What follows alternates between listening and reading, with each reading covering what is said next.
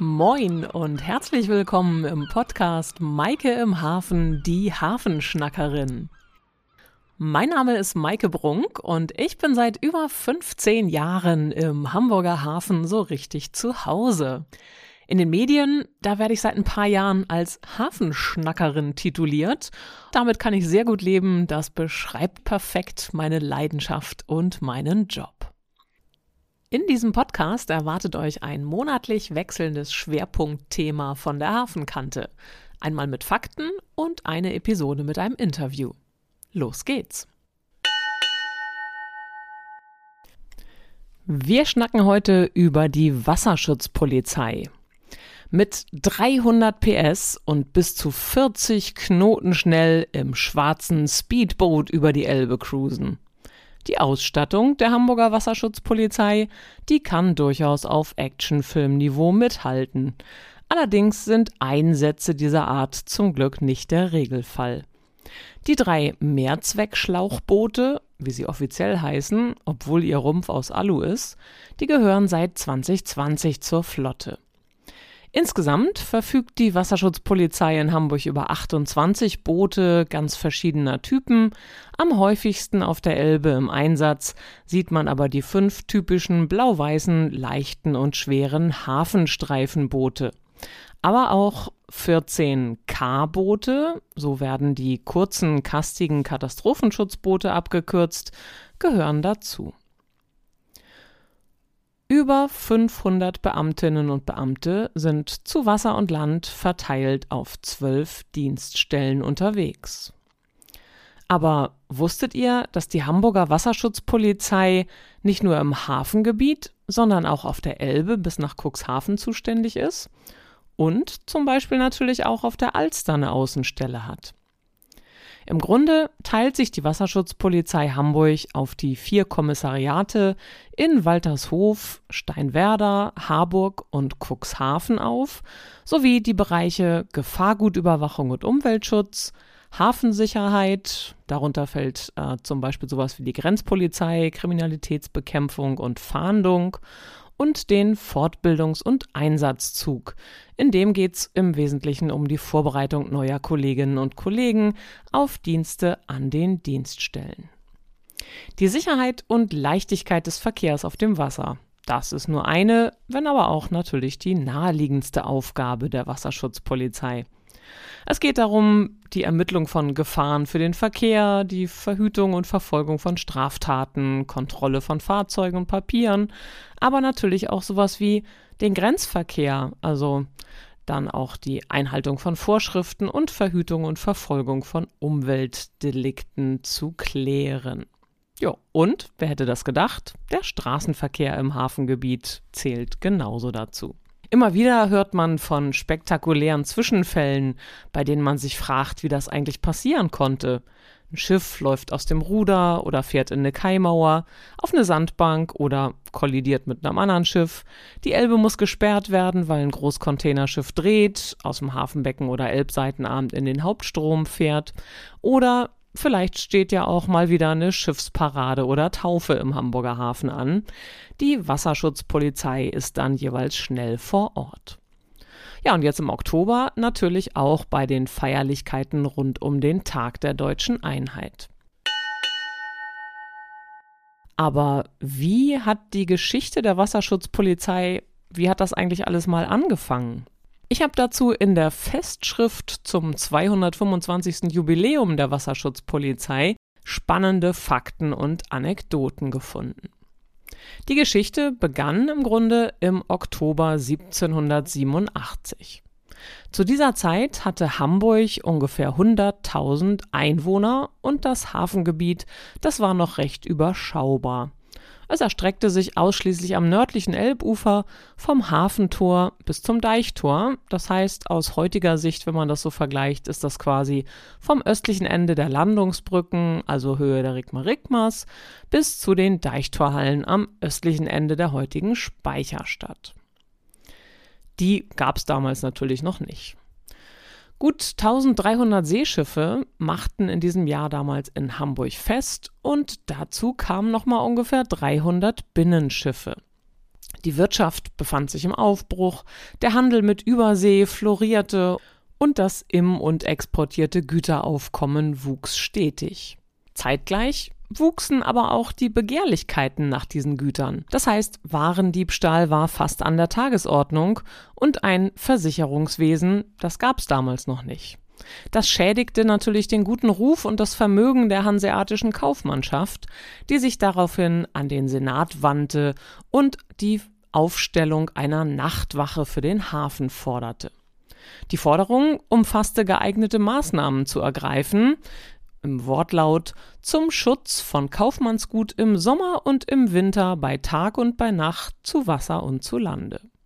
Ja, also quasi immer. Es wurde zunächst eine Patrouille mit vier Mann im Dreischichtdienst eingerichtet, also zwölf Mann insgesamt. Denen wurde dann eine Ruderjolle zur Verfügung gestellt. 1822, da wurde die Hafenpatrouille auf nunmehr immerhin schon 33 Männer ordentlich verstärkt und aus der Hafenpatrouille wurde die Hafenrunde. Die Einstellungsvoraussetzungen waren damals unter anderem wie folgt. Sie dürfen nicht unter 25 und nicht über 40 sein, wenn sie angenommen werden. Sie müssen auf dem Wasser Erfahrung haben und mit Schiffen umzugehen wissen. Unter gleichen Verhältnissen sollen Hamburger den Vorzug haben. Sie müssen von robuster und starker Konstitution und Gesundheit sein. Schließlich war die Muskelkraft für viele Jahre die Antriebsquelle für die Boote der Hafenrunde. Erst mit Beginn des Baus der Speicherstadt, das war 1881 bis 88, und der Einführung der Freihafenzone gab es dann die ersten dampfgetriebenen Barkassen für die Wasserschutzoffizianten, wie sie damals hießen. Bemerkenswert finde ich die Tatsache, dass die Hafenrunde seit 1825 auch für den Sturmflutwarndienst in der Stadt zuständig war. Wie das in der Praxis aussah, nun, bei Erreichen eines bestimmten Wasserstands, da sollten die Bediensteten die Bewohner der niedrig gelegenen Stadt- und Hafenteile warnen. Ganz einfach durch Geschrei. 1863, also vor 160 Jahren, da bestand die Hafenrunde aus 51 Mann. Damit wurde auf die zunehmenden Sicherheitsthemen reagiert, die der Petroleumimport und die besondere Gefährlichkeit dieser Dampfer mit sich brachten. Das leicht entzündliche Petroleum, das wurde damals in Fässern aus Nordamerika überwiegend importiert und die Doppelhüllentanker von heute, die waren schlicht noch nicht erfunden. Da der erste Petroleumhafen aus Brandschutzgründen am Südufer der Elbe eingerichtet wurde, aus heutiger Sicht also gegenüber der Hafen City am westlichen Ufer der Einfahrt in den Hansahafen, erweiterte sich auch das Zuständigkeitsgebiet der Hafenrunde deutlich. Das stetige Wachstum des Handels, immer mehr Schiffe, das größer werdende Güteraufkommen, das erforderte natürlich auch den Ausbau des Hafens und ließ die Hafenpolizei rasch wachsen. Es wurden neue Wachen gegründet, zum Beispiel am Segelschiffhafen und am Hafentor. Ende des 19. Jahrhunderts, da reagierte die Stadt auf die zunehmende Menge an sogenannten Lustfahrzeugen auch auf der Alster. Und durch all diese vielen Lustfahrzeuge, wie sie genannt wurden. Daraus resultierten natürlich auch immer mehr Zwischenfälle, so dass dann 1892 die Alster-Polizeiwache an der Rabenstraße eingerichtet und auch mit einer Dampfbarkasse ausgestattet wurde.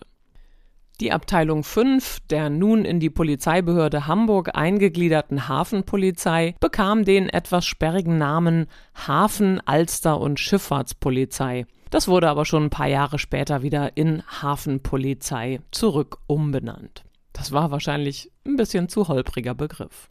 Zur Jahrhundertwende war die Hafenpolizei personell bereits schon auf annähernd 200 Mann angewachsen, die aus zehn Wachen operierten. 1902 wurde die Wache 2 vom Baumwall an der Rosenbrücke nach Kehrwieder an die Niederbaumbrücke verlegt. Wenn euch das jetzt gerade nicht sagen sollte, klingelt es vielleicht bei der Bezeichnung das Schlösschen. So wird das Dienstgebäude der Hafenpolizeiwache 2 nämlich von den Beamten liebevoll genannt. Es beherbergt das Referat WSP 62 und ist verantwortlich für grenzpolizeiliche Aufgaben. Das heißt zum Beispiel bei der Abfertigung von Kreuzfahrtschiffen und der Erteilung von Ausnahmetransitvisa für Seeleute. Versierten Vorabend-Serienguckern ist diese Wache auch als Wache aus Notruf Hafenkante bekannt. Mit Ende des Ersten Weltkriegs, da stieg aufgrund der schlechten wirtschaftlichen Lage und der Not der Bevölkerung die Diebstahlkriminalität im Hafen stark an. 1919 führte das dazu, dass der Freihafen für den öffentlichen Verkehr erstmal gesperrt wurde und ein Ausweiszwang fürs Betreten eingerichtet wurde. Das wurde dann auch erst acht Jahre später wieder aufgehoben. Nach der Machtübernahme Adolf Hitlers wurden die Polizeikompetenzen durch das Gesetz über den Neuaufbau des Reiches 1934 den Ländern entzogen und dem Reich übertragen. Es erfolgte eine verstärkte Aus- und Fortbildung der Beamten in puncto körperlicher Ertüchtigung, Schießtraining und militärischem Wissen und die Zuordnung von bis dato polizeifremden Aufgaben, wie beispielsweise dem zivilen Luftschutz. Das machte dann auch eine Umstrukturierung der Hafen- und Schifffahrtspolizei erforderlich. Das Zuständigkeitsgebiet das wuchs dann zunächst auf alle Wasserflächen des Hafens, der Alster, der Bille und der städtischen Kanäle und Flete, sowie annähernd auch ähm, auf die gesamte hamburgische Landfläche südlich des Zollkanals. Das ist so zwischen der Stadt und der Speicherstadt der Kanal und der angrenzenden Unterelbe. 1937 wurde die Hafenpolizei in Wasserschutzpolizei umbenannt und durch das Groß-Hamburg-Gesetz im gleichen Jahr wuchs das Zuständigkeitsgebiet nochmal ganz deutlich an, denn jetzt gehörten plötzlich auch Altona, Harburg und Wilhelmsburg mit zu Hamburg. Und ein Jahr später hat dann die Hamburger Wasserschutzpolizei ein Revier in Cuxhaven eröffnet. Das Zuständigkeitsgebiet, das erstreckte sich also jetzt somit von Hamburg bis zur Nordsee und hat sogar zeitweise Teile des Nordostseekanals umfasst. Nach der Kapitulation 1945 übernahm in Nordwestdeutschland und damit auch Hamburg ja dann die britische Militärverwaltung und die Wasserschutz war dieser unterstellt. Erst drei Jahre später wurde sie als eine der letzten Behörden der Hansestadt Hamburg an den Senat der Freien und Hansestadt zurück übergeben und führte ab da die Bezeichnung Wasserschutzpolizei Hamburg. Schleswig-Holstein und Niedersachsen haben diese Regelung, die ja nun seit 1937 galt, dass Hamburg nämlich auf der Unterelbe, also quasi bis zur Nordsee zuständig war, erst 1953 akzeptiert und das wurde dann auch direkt in einem Staatsvertrag geregelt.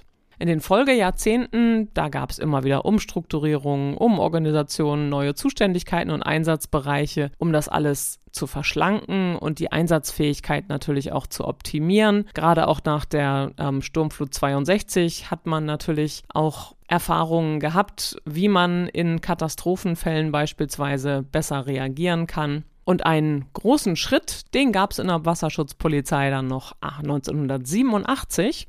Da wurde nämlich die erste Frau eingestellt. Und damit erfolgt quasi der Aufbruch in eine neue Zeit. Heute ist das natürlich völlig selbstverständlich, dass bei der Wasserschutzpolizei auch Frauen im Dienst sind. Ich möchte mich ganz herzlich bedanken für die Einblicke in die Arbeit der Wasserschutzpolizei, die ich bekommen habe am WSPK 1 unter Ralf Mielitzer und in der Interviewfolge in zwei Wochen. Da freue ich mich schon sehr auf den Schnack mit Nadine Gehl, die eigentlich Schifffahrtskauffrau gelernt hat und jetzt aber ihren Teil zur Sicherheit und Ordnung auf den Hamburger Gewässern beiträgt. Ich freue mich, wenn ihr wieder reinhört und sag für heute Tschüss. Und nicht erschrecken, das Typhon der Cap San Diego, das wird natürlich auch weiterhin hier zum Ende jeder Episode erschallen. Ich sag bis bald an der Hafenkante. Ahoi, eure Maike im Hafen.